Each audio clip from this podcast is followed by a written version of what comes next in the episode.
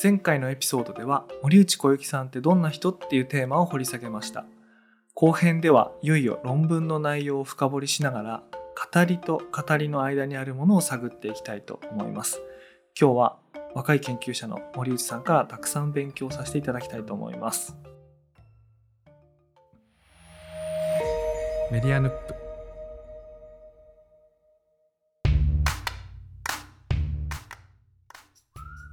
こんばんは佐々木優ですこんばんは、小雪です。はいというわけでやっと本編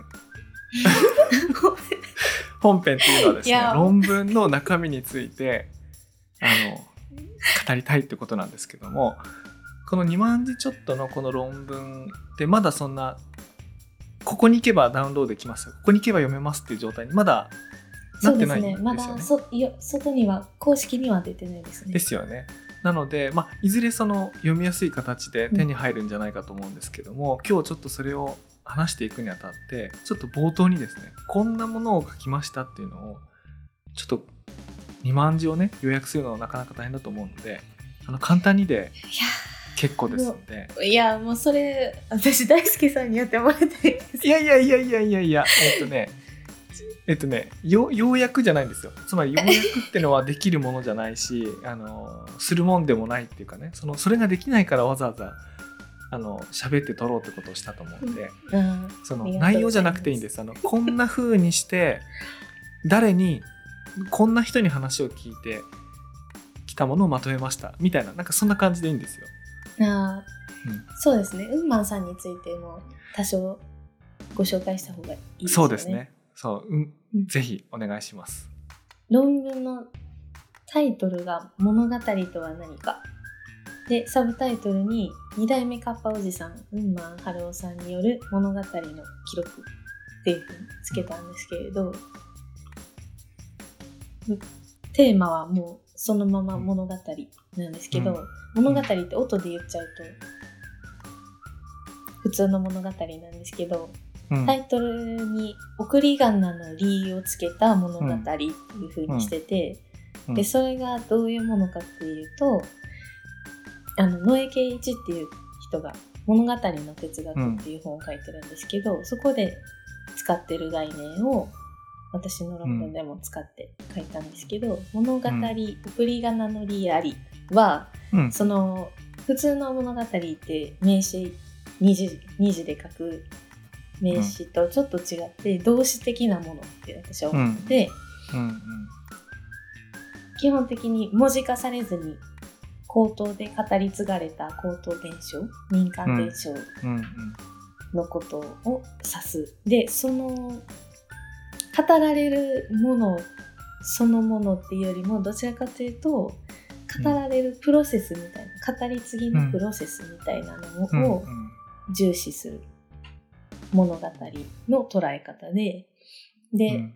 その伝承の動詞的なプロセスそのものを見た時って物語ってもう私たちには追えないぐらいたくさんの人から語り継がれてきたものを今目の前のその人が語ってるわけじゃないですか。うん。でそういう言葉のことを考えた時ってなんか言葉の主体みたいなのをもう特定できないんじゃないかうん。って思うんです。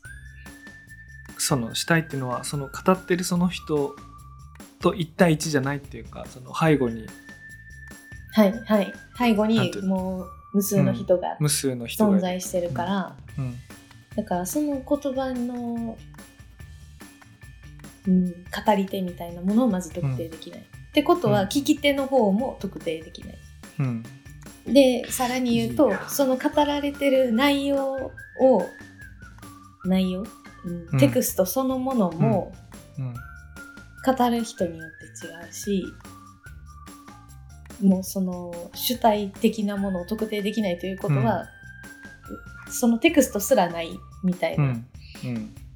ことを言っている概念でうん。で私はその物語っていう概念を使って遠野の有名人の二代目カッパおじさん、うんうんハローさんの語ることを分析しようと思ってやり始めたんですけど。実に。だからいいテーマウンマンさんの語ってることって書いちゃってるんですけどだから正確にはウンマンさんがうん歴史を背負って語ってるものを、うん。だからそのウンマンさん一人の語りっていうよりもウンマンさんを取り巻く遠野の生活世界みたいなものが語らせていること、うん。ウンマンさんの生活が語らせるもの。生活が語らせるなっていうのはうんすごいいい表現だなってこれは大橋先生に言っていただいた感想なんですけど、うんだからなんかその主語を持たない言葉。なるほどね。いやいいわ。興奮してきましたなんか。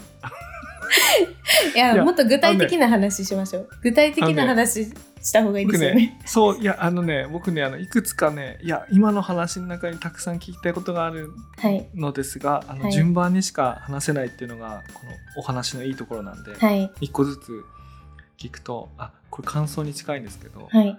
僕ね雲満春夫さんその二代目カッパおじさんにあんまりこうね知らなかったんですよ。親しみを持ってなかったはいはい。ななんでかっていうと私がその高校を卒業してまあその後仙台東京っていうの住んだりする場所変わってったんですけどもその時はまだあの一初代の安倍はいはいはい。余一さん。いや安倍陽一さんがあの人がカッ僕の中のカッパおじさんでうんそのどうやってその交代が起こったのかっていうことをねあの詳しく知らなかったんですよ。でそしたら参考文献の中にこの交代がどのように起こったかっていうのを書いてあるやつがあるんですよね、どっかのはいはい。2000何年かの遠野物語フォーラムかなんかの資料の中にあるそうなんですけど僕それ読んだことなくて知らなくてまあなもんだからいわゆる2代目カッパおじさんっていうといかにも観光地でまあなんていうかそのカッパ淵で釣りをする人になんかこうフォトジェニックな何かをうん。提供するはい。おじさんとしている人なんだろうなと思ってたんです。うんうんうん。そしたらあの富川岳さんとか多田遥さんとかが「いやあの人侮れないですよ」ってなんか言われて。これいつだった？あ今年だね？今年。いやいやあのいやあのねウンマンさん侮れないですよって言われて。うんうんうん。あそうなんだと思ったんですけどそのカッパ節とか行くことあってもそのウンマンさんがちょうどいらっしゃる時にお話聞けることって稀だから、はいはいそうです。ねわ分かんなかったんですよ。水曜金曜。水金出勤なんでそうシフトがあるんだね。そう。ででそのシフトがあるって聞いたらますます僕侮ったと思うんですけどあの読んだらそれこそ1年間ぐらいついてお話聞かれてでそのいろいろお話が出てくる時に何何ページ目だったかつまりそのカッパがもういないんだと思ってる人に向けて語っても、もうそれはそのいないっていう現実の人に言ってもこう言葉通じないじゃんっはい。ていうなんかそのことなんかおしそのようなことをおっしゃってる時はいはい。だと思ってしてあったと思うんですけど、で馬さんが言ってるカッパっていうのはこういうもんだっていうのはこう読んでいくとあとおそらく話をゆっくり聞く聞く機会があればうん。わかると思うんですけども、まあこれ今回あの読むっていう方法でそれをゆっくり知ることができてあこういう意味でカッパがいるって言ってるんだなってね初めて分かってすごい良かったです。うんよかったですあ確かにその遠野の中でも、うんかんうんまさんのことを観光資源としてしか思ってないというかああ私そうでした。そういう感じで見られてる方が一定数いるんだなっていうのは大輔さんにいただいた反応でうん、分かったので。ほとんどそうじゃないですか？あそうですか。なんかそのの方。うん。私もカッパおじさんについて聞くことってそんなに機会がなかったので。なんかカッパ淵が観光地化してあの綺麗になっちゃってもう今はカッパ全然出そうな雰囲気じゃないみたいな話とか。うん、なんかそういう ありますよね。指摘はいろいろ。ろ聞くんですけどあの澄んださらさらと澄んだ小川に、うんもういかにもいなそうな 感じになってますけどもだからなんていうんだこうあのちょっとこう肩の抜け肩に力が抜けたこう B 級観光スポット的な面白さはがなんか漂っってると思うんですけどもはいあそこに本格的なこんな思想家がいたその土淵のモーツァルトですよこれ。あのね。いやー本当にそうだと思います、ね哲学者やし。うん。うんまあさんそうですね。大好きさんにもらった言葉で生活芸術家はすごいいいなって思いました。生活芸術家だよね。これ誰のこと、うん。誰の言葉だろう。僕が言ったんだけどあのどっかの言葉ケンジから引いてきてケンジのやつは農民農民芸芸術概論概農民芸術概論ですよね、うん。まああの必ずしもそれは農民じゃなくてもうん。よくてあの農業やってる人も炭焼きやってる人もいろいろいると思うんですけど、うん。まあ、とにかく生活しててその生活がそのまま直接芸術家芸術になってるっていうか、あそういう人だったんだと思って。いやーなんかすごい聞かせる人なんですよ。うん演じることに長けてるとも言えるのかもしれないですけど、なんかその演じてる虚構で演じてるのか本当なのかみたいな、ん。まあそれももちろん論文のテーマでもあるんですけど。ねそれがあの一筋縄ではいかないなと思うのが、うん。その「えー遠の物語ファンタジー」その市民劇団のそのファウンダーっていうか立ち上げメンバーの一人で演劇とか演劇論にも詳しいっていうそうなんですよ、詳しいだけじゃなくて当事者であるっていうのが、その演劇性うんあるいはその言葉の二重性とかロールプレイングの意味とかを分かってる人がそれをやってるっていうのがね、はい。この一筋縄ではいかないところ。いやだからえウンマンさんそのファンタジーで、うん。あの演じる側もその脚本を作る側も関与してて、うんだからもうメタ語り部さんなんですよ。うん、語りについて語れる。そうだよ。語り部さんだから思想思想ですよね。いやこれなんかあの自分がそんなこと言ったらすごい僭越すっごい僭越なんだけどあの自分がなんか70歳ぐらいになってはい。もう昔何やってたか誰にも知られなくなった状態であのカッパ淵にいてあの何代目かのカッパおじさんやってやってたらそういうことできるかもしれないね。つまりその語語りについて何段階かのレベルではい。メタ的に語れる状態ででも最後言うのはカッパは実在するってことしか言わないっていう。そのそのなんていうか 奥まで奥まで入ってくる人にはいっぱい喋るけど、はいはいはいはい。もうそれしか言わないみたいな。なんか最後そういう状態になってる人みたいな 感じする感じした。この演劇やってたって聞いて。本当に。すごいすごいですよね。いやなんかすごいですよね。すごいんです。しかもご本人はあれですか？そのそのなんていうかな民話っていうのは独自の定義でその文学として固定化されない意味の統一や合理性から逃れ得るゆえに特権的な言語であるっていうことを言ってると思うんですけどこういう言葉遣いをする人があいやいやいやいやそれは私が私の言葉です。それは鍵。あ怖い怖い怖い。それは鍵括弧外です。あよかよかよかった、はい。俺。私によるあよかった。あよかったっていうかいやいいんですよ。あの馬さんがこの言葉遣いしてても僕すっごいすごいさらに大好きそれはそれでさらに大好きになるなといやそれで大好きになる人は大輔さんだけです。ウンマンさん。は、あのうん、ずっと遠野の言葉でちゃんとい喋やなあってくださなるほどね。あそれはねあのよかったです、まあ。い危ない。うん、危ない。え私の書き方が間違ってるかもしれないです、うあ、えーちょっと。僕ね読み方が。あのね今回のポッドキャスト収録のためにこう赤線引いたとこをちょっとある種文脈前後読めない状態でこう手元にメモで引っ張ってきちゃったんで、うん。このカッコがどっちのあれなのか分からなくなったなちょっと確認しときますでも。いやでもいっぱい線引いてそのだからカッパも生きてるんだってうん。すごく、これちょっとお怒りながら言ってる。すごく強い口調で言ってる。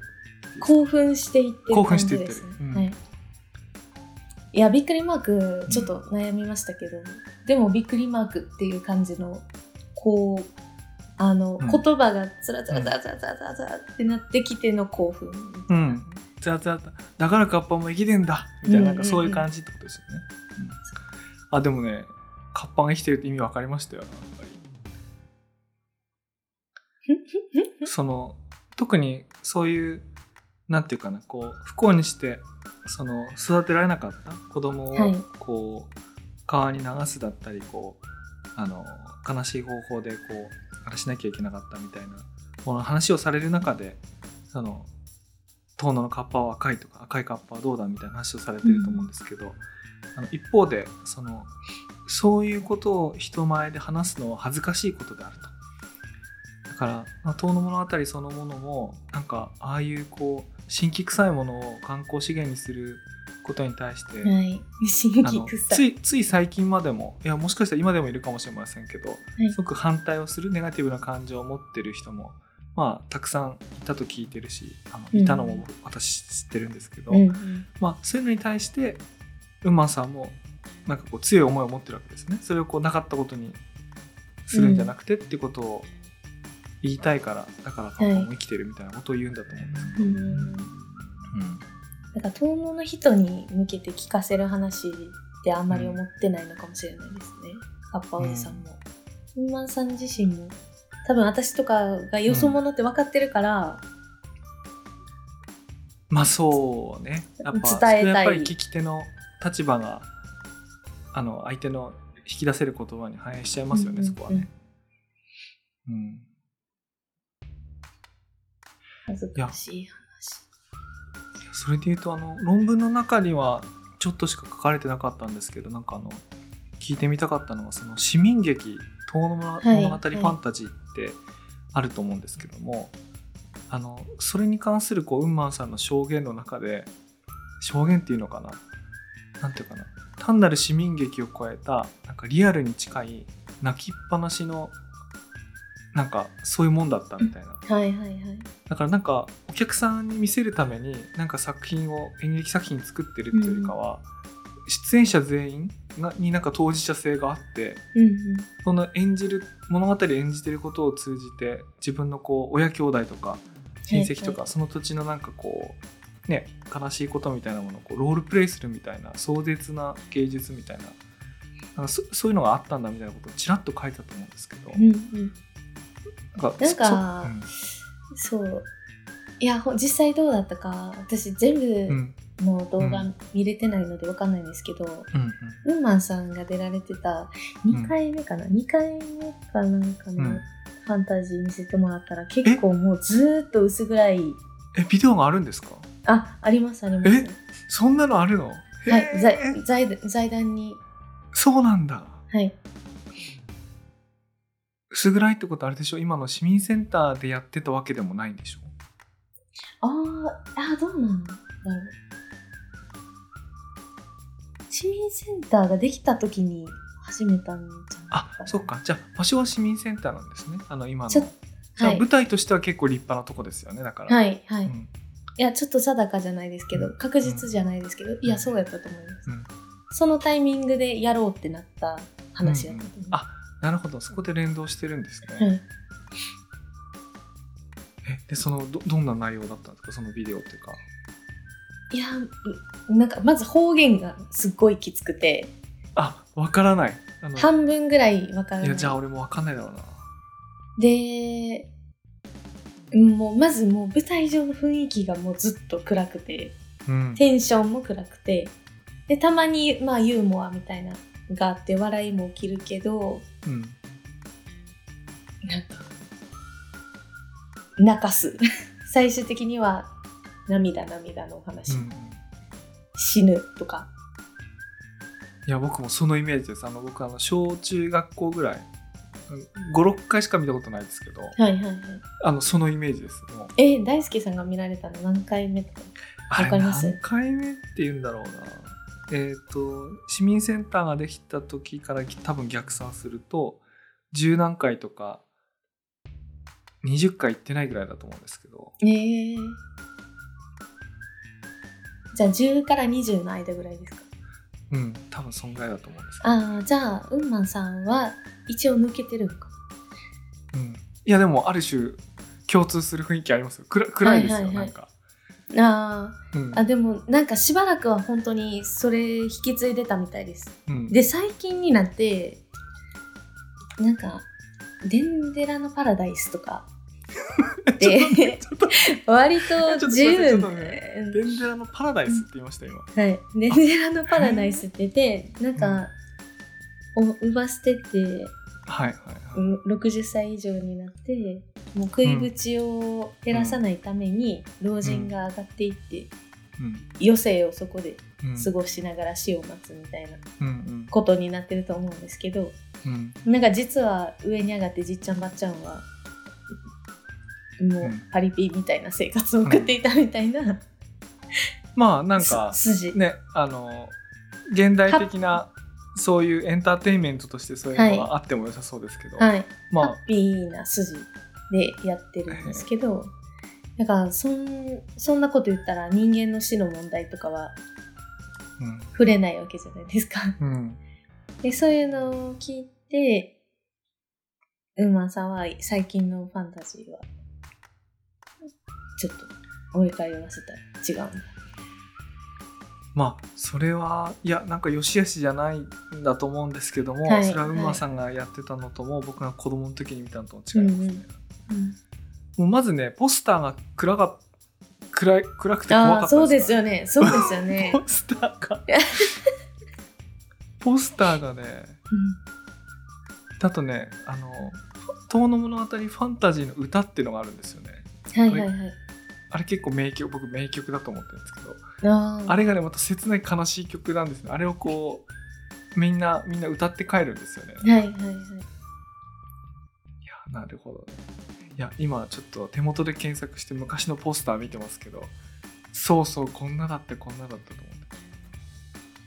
いやーでも私もデンデラのパラダイス自体を見てないんでなんか泣きの要素もあるんじゃないかなってちょっとうん確証は得てないんですけど、まあそうだからか確認しないといけないデンデラパラダイスですね。あの今見てみたら第40回記念2015年デンデラパラダイスはい。デンデラパラダイスなんかでもそれ脚本書かれた方にもうあのインタビュー行って。うん。でもなんかそういうちょっと空想じゃないですけど、うん。なんかそういう想像の仕方を加えるのもありなんじゃないかみたいな話は、うん。もうなんか全くなんかファンタジーに対しての熱意から来ていることだと思うので、うん、うんいやでもあの私それはウンマンさんのやつだと違うんだろうなと思ったんですけどそれは決して、あのなんていうか大したことないもんだって意味で言ったわけじゃなくてうんうんこの論文にも書かれてますけども結局こう今自分が語りうる自分が感じてる事実とあとはそのなんとかな遠の物語とか遠に伝わってる伝承の事実っていうのをなんか2つ使ってなんか自分がこう語物語物語ってるわけですよね。だからそのデンデラパラダイスみたいなものがその書いた演じたでそれがなんかもし見に来た人に受け入れられたとすればなんかその現実の事実っていうかそれがそれを作らせるリアリティがなんかあるんですよね。うんうんうんうんいやーだから演劇も一つ物語ですよね。うん、いやこのねファンタジーの話、まあ、ちょっとだけ出てくるけどすごくいいなと思ったのがこれもねなんかね割とあな市民に侮られがちなんですよねなんか。あーへーえなんていうかねその野党ののあの観光地としてここに行くといいよとか、これ美味しいよみたいなもの、はいはい割とこう定評があるはい。風景とかね、定評がある食べ物みたいなものあるんですけど市民が自分たちで作ってるものそのファンタジーとかガッパおじさんみたいなものってなんかこう堂々となんかこうなんかこう紹介しえないっていうかあれがどういうもんどうなんと捉えていいのか分かんないって人多いと思うんですけどね。うんえーそれはなんか地元の人は多かれ少なかれなんかそのポリティクスを感じるんですかね。いやぼ僕ねポリティクスじゃなくてファンタジーに関してはそのねあの価値がねよく分かんなかったですね。そのうん、楽しくてやってるだけっていうこと。その年に1回その友達とか親戚とか誰かかしらなんか出ててはいはい見に来てって言われてはいはい。あその子子供の役とかもいろいろあるでしょ、うん。だから小中学校の同級生とか出たりとかするわけですよ。えーじゃあ見に行くとかっつって見に行って。でそれがどんぐらいのよくできた？その舞台なのかっていうの判断基準持たないけどとにかく知り合いが出てるから見に行くのみたいなあ感じで。でそれがだんだん大人になるとーうんうん。その身内でやってるちょっとしたものみたいな風にはいはいはい。か過小評価しちゃうっていうか。ああなるほどで今この小雪さんの論文であれファンタジーってなんだっけ？って冷静に考えさせられて。いやこれなんかすごいことやってんなっていなんかやすごいことですすよ。そうそうなんです域にこんなんないですよ。僕ねどの町にもあると思ったんですよ。いやいやいやいやいやどの辺ですよ。いや本当にねだって、うん自分が生まれた町で子供の時からこれあるからまあどの町にも一つはみんな集まって年間年に1回劇やってんだろうと思ったら ありえないですよ。こんなに舞台に立てる市民がいっぱいいる街ないですよ。し知らなかったんですよ。僕それそれ知らなかったんですよ。いや私すごい面白いなと思ったのが、市民劇うん。今もう40何回続いてるじゃないですか、うん。ここ数年コロナで多分やってないんですけど、うん。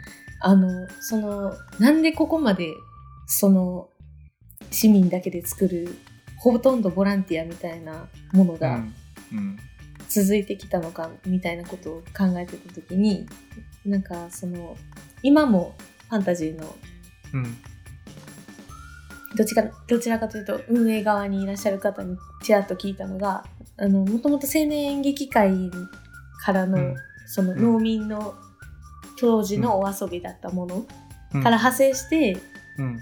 あじゃあ演劇をやろうってなった時に、なんかその青年演劇会ってなんかその郷土し郷土芸能みたいなのをやってる団体とかもあって、うん。で演劇をやってる団体もあってみたいないろいろあ種類があってうん。でそれを全部融合させたものをやろうっていうのがコンセプトやったらしく、うん。なんか師匠踊り団体が1個出てるんですよ。一番初めに。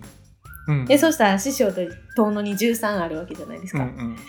だから次は俺を出させろってなる。揉めますよね。そう。13年はやらないとね。そうなんです、もうそれだけで13年続くんですよ。今13なのは今であって昔もっと多かったですから。いやそうですよね、うん。そうですよね、うん。そっかそっか。いやそう。だからその話とかも聞いていややっぱり変な変な国だいといやでもいやなんかねそういうのにねこう目を向けさせてくれたっていう意味ですごいこの論文すごい良かったんですよね。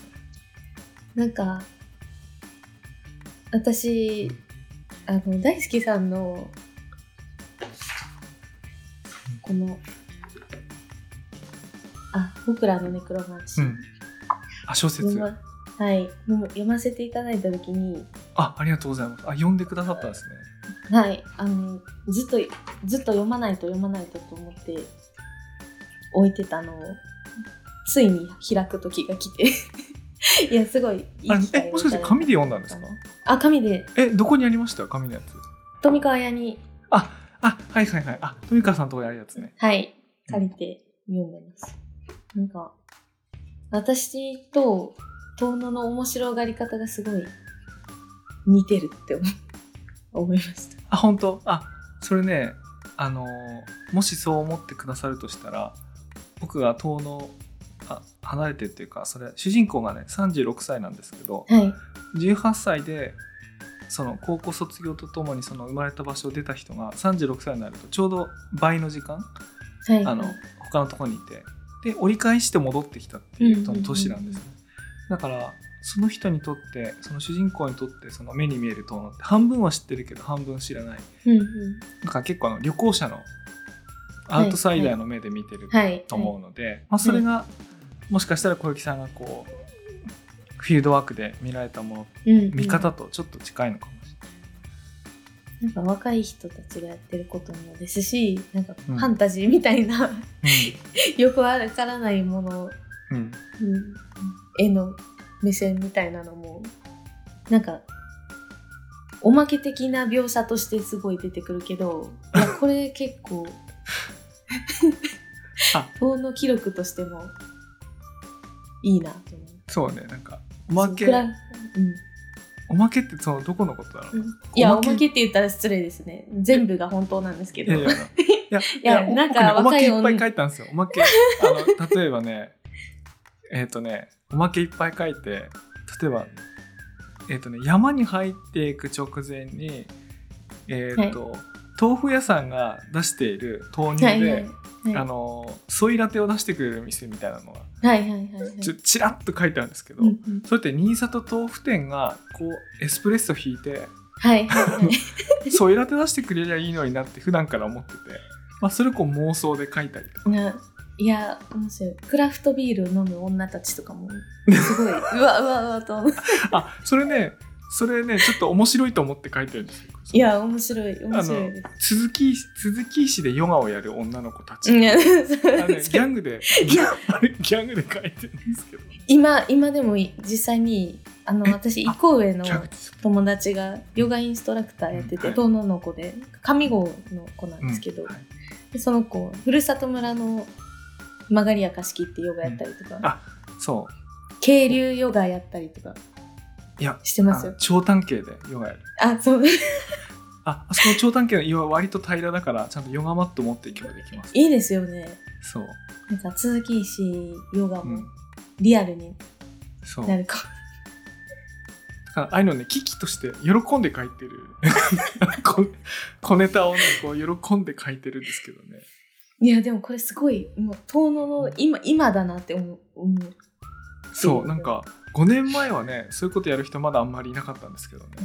なんかやる人いてもおかしくないなっていう感じになってきましたね、いいよいよ、うん。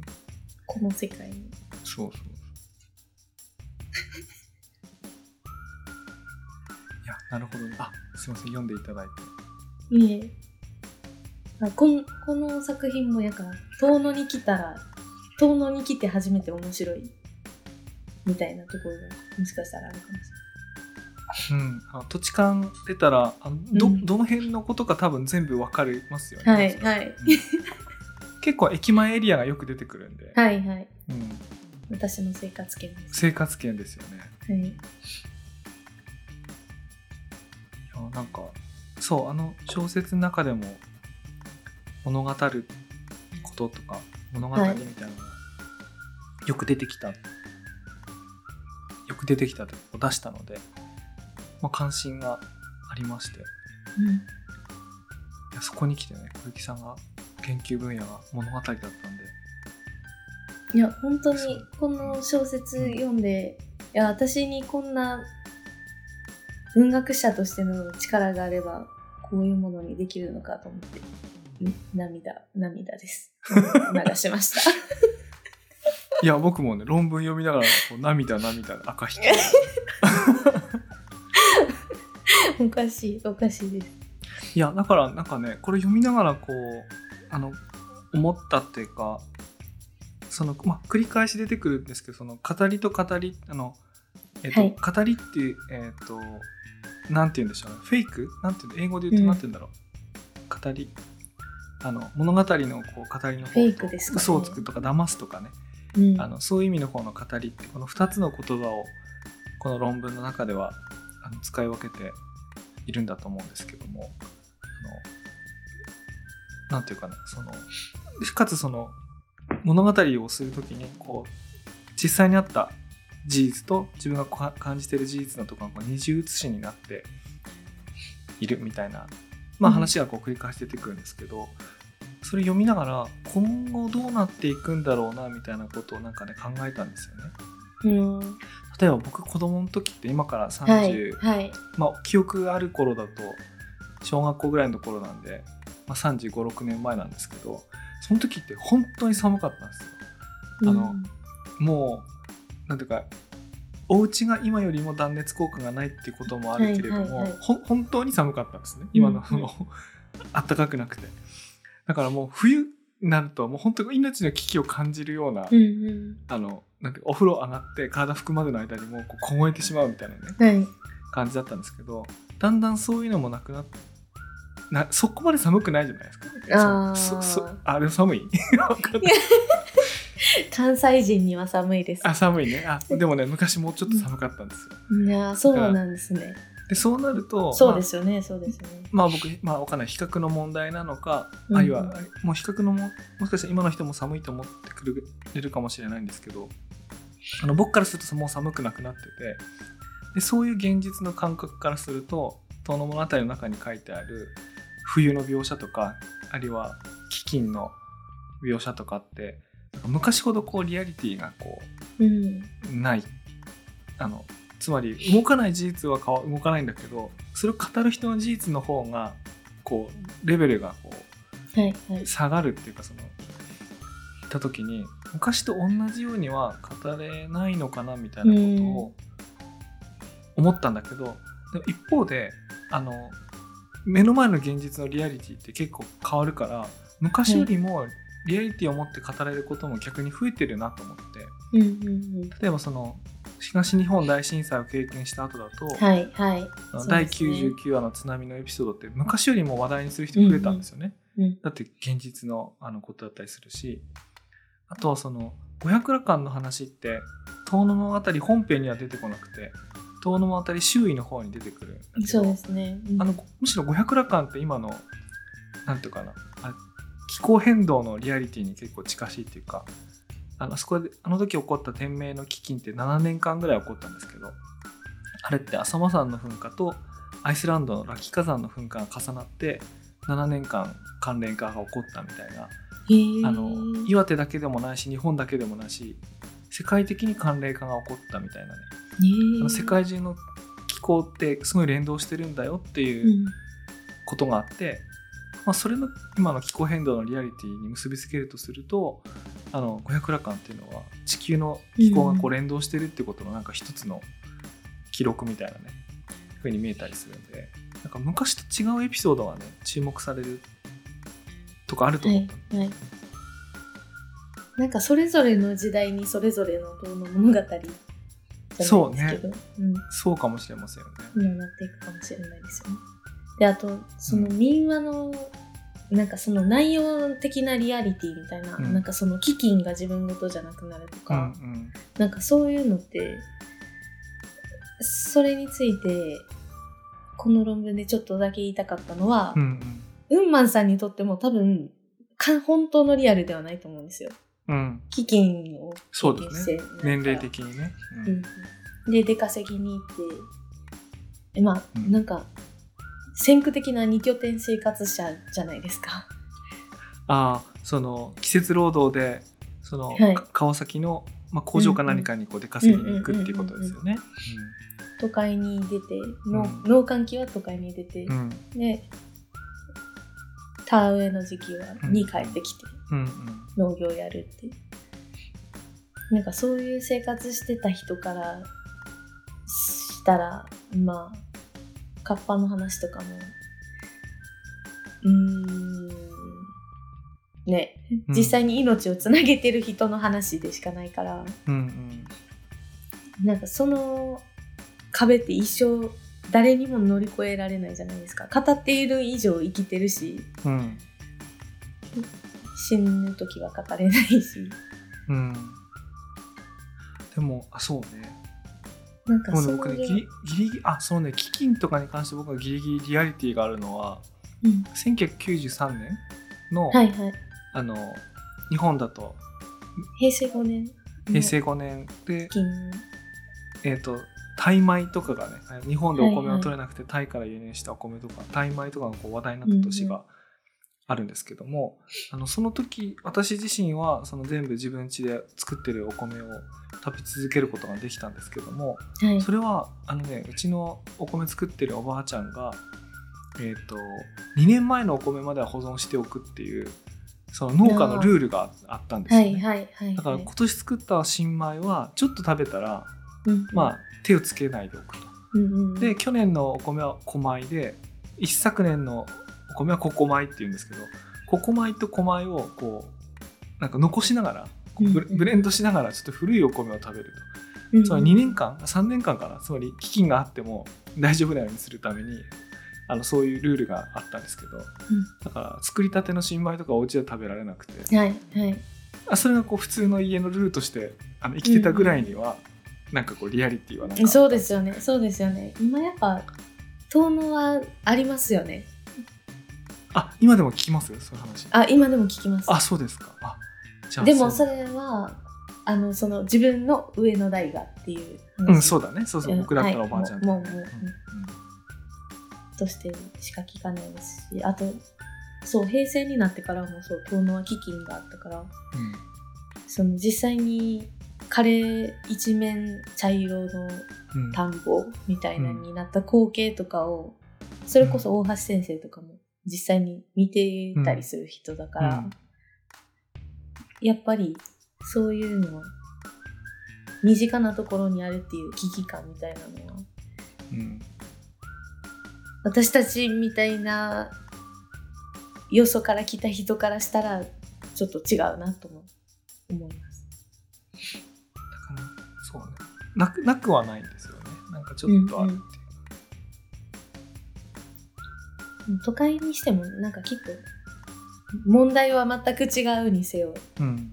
なんかそれぞれに命に差し迫る問題みたいなのはあると思うんですけど、うん。ちょっと今何喋ってるかわかんない。で す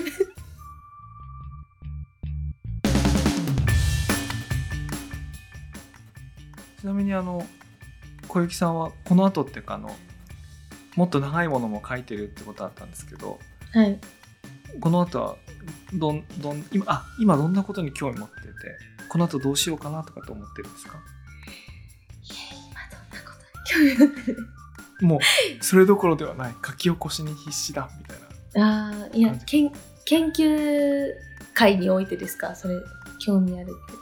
うんそうね。あのもっと研究プライベートな暮らしの意味でもいいんですけどあの研究テーマとして、まあ、まず一義的には研究テーマとして研究テーマとしてはやっぱり言語言葉上における幻想と現実の関係うん。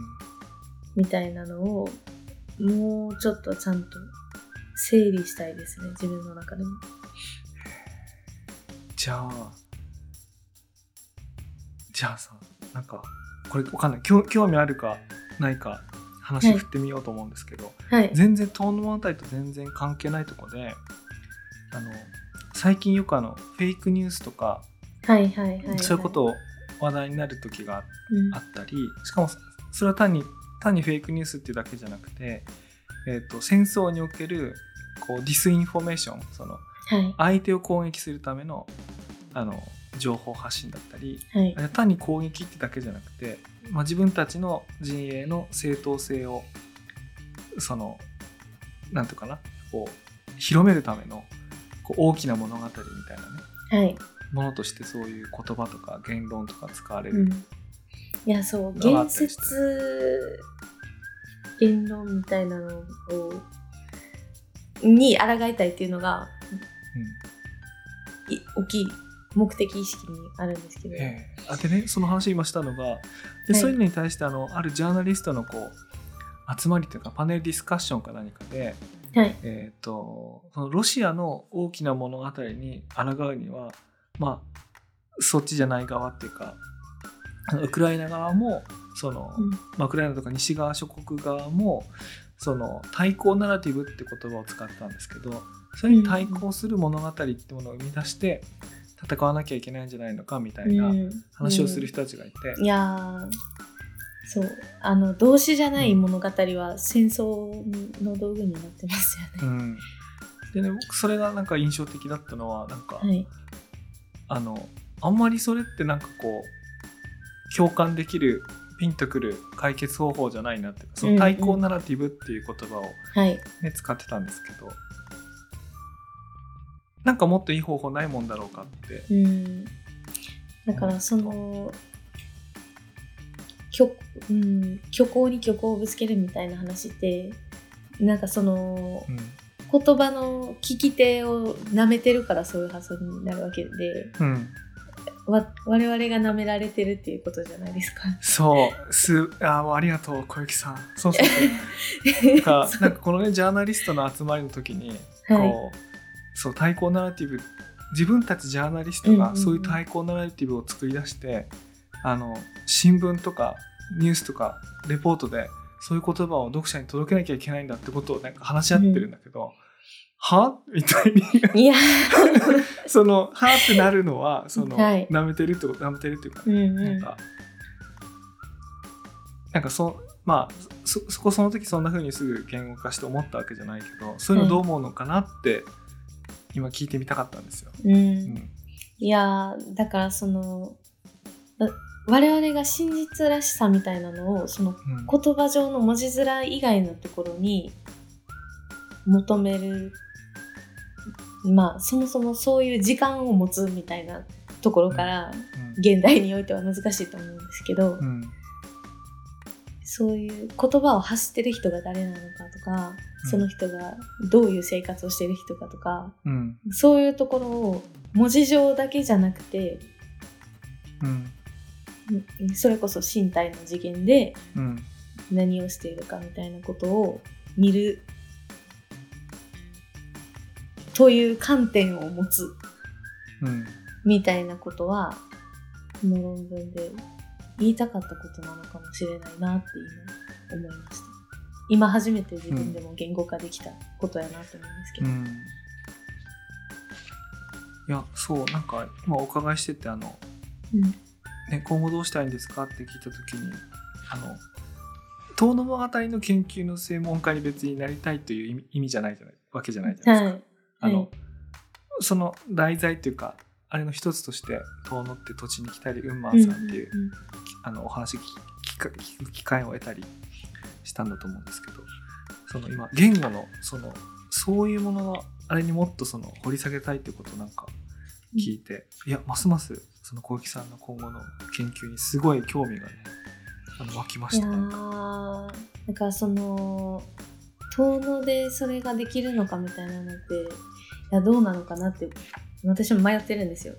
うん。その遠野という地域でっていうのももちろん一つですし、うん。そのアカデミアに所属してってそれができるのかとかも難しいなと思うし。その中澤慎一をロールモデルにしたともしすればですよ。はい。チベットから帰ってきた後何したんでしたっけ？自分とかできないいやもうもうもう。でもいろんなとこ行ってました東大をやめました。あちこち行ってますね。あちこち行ってますよね。うん。いやいいと思うんですよ。ここにいなくて。あれ？実際どうするんですか？あのいやわかんないんです。もう。わかんないです。あ決めてないんですね。決めてないです、うんうんなんか全全然研究と関係ない話で言うとうん。なんか遠野の遠野に最近溢れているアーティストの人たちがいっぱいうん。いるのとおりますね。なんかけ研究者とそこら辺の人たちもつなげるような場所があったらいいなみたいな。話富川屋でもしてるじゃないですか。あアーティストインレジデンスね。はい。てかなんかそそういうのの経営に関与できたらいいなと思って。アートマネジメントの勉強とかしようかなとか思ってます。いいよねそれ。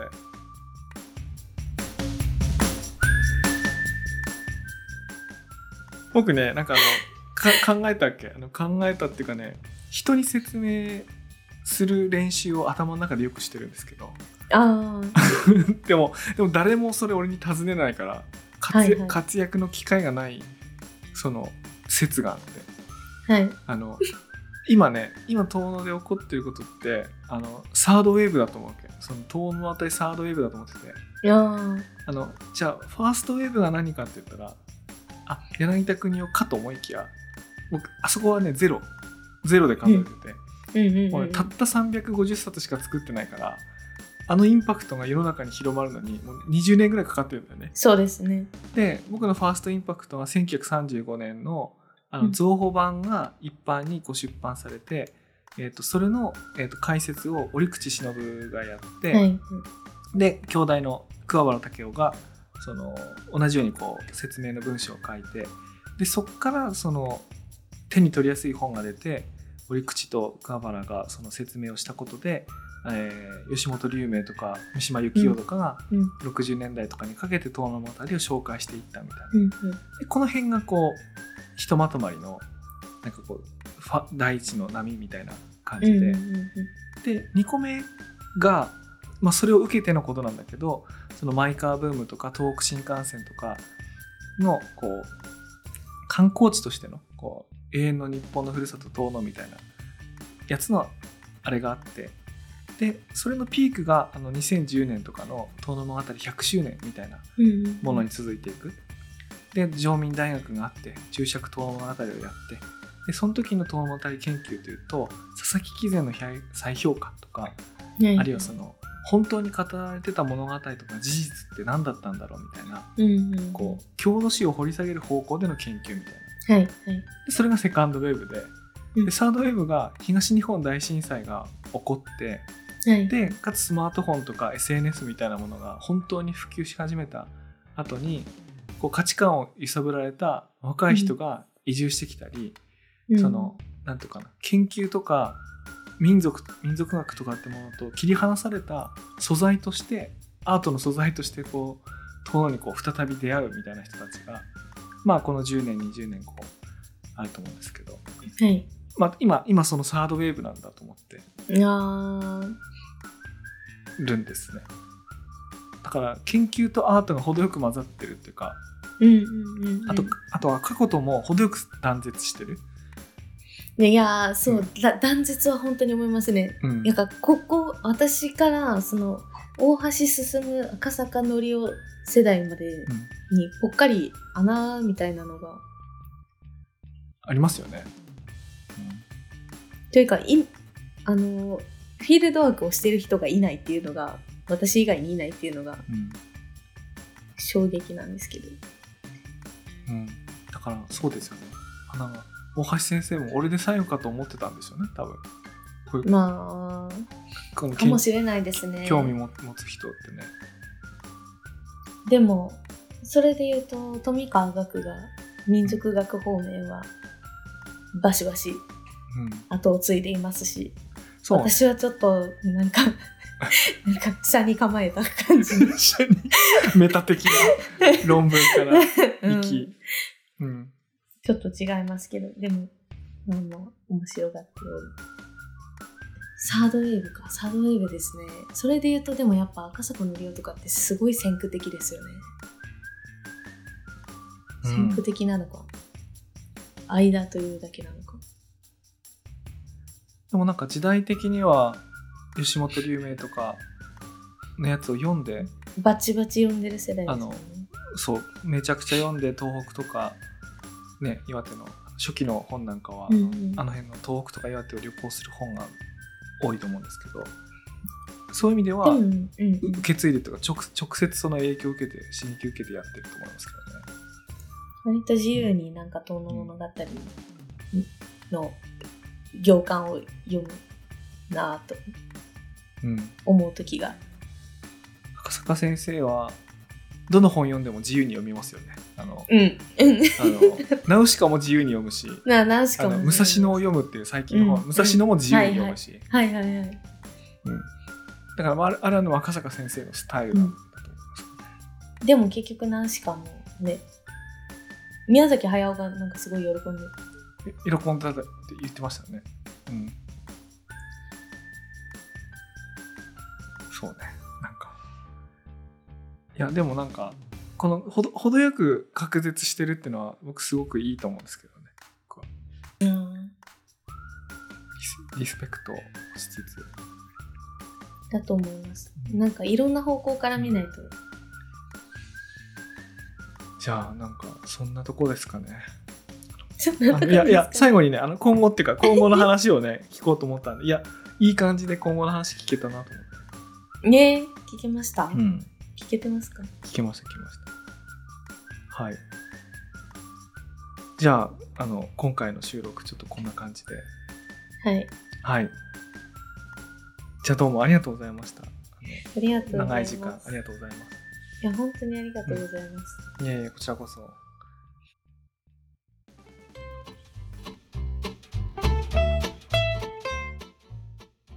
前後編でお送りしてきました語りと語りの間にあるものいかがだったでしょうか？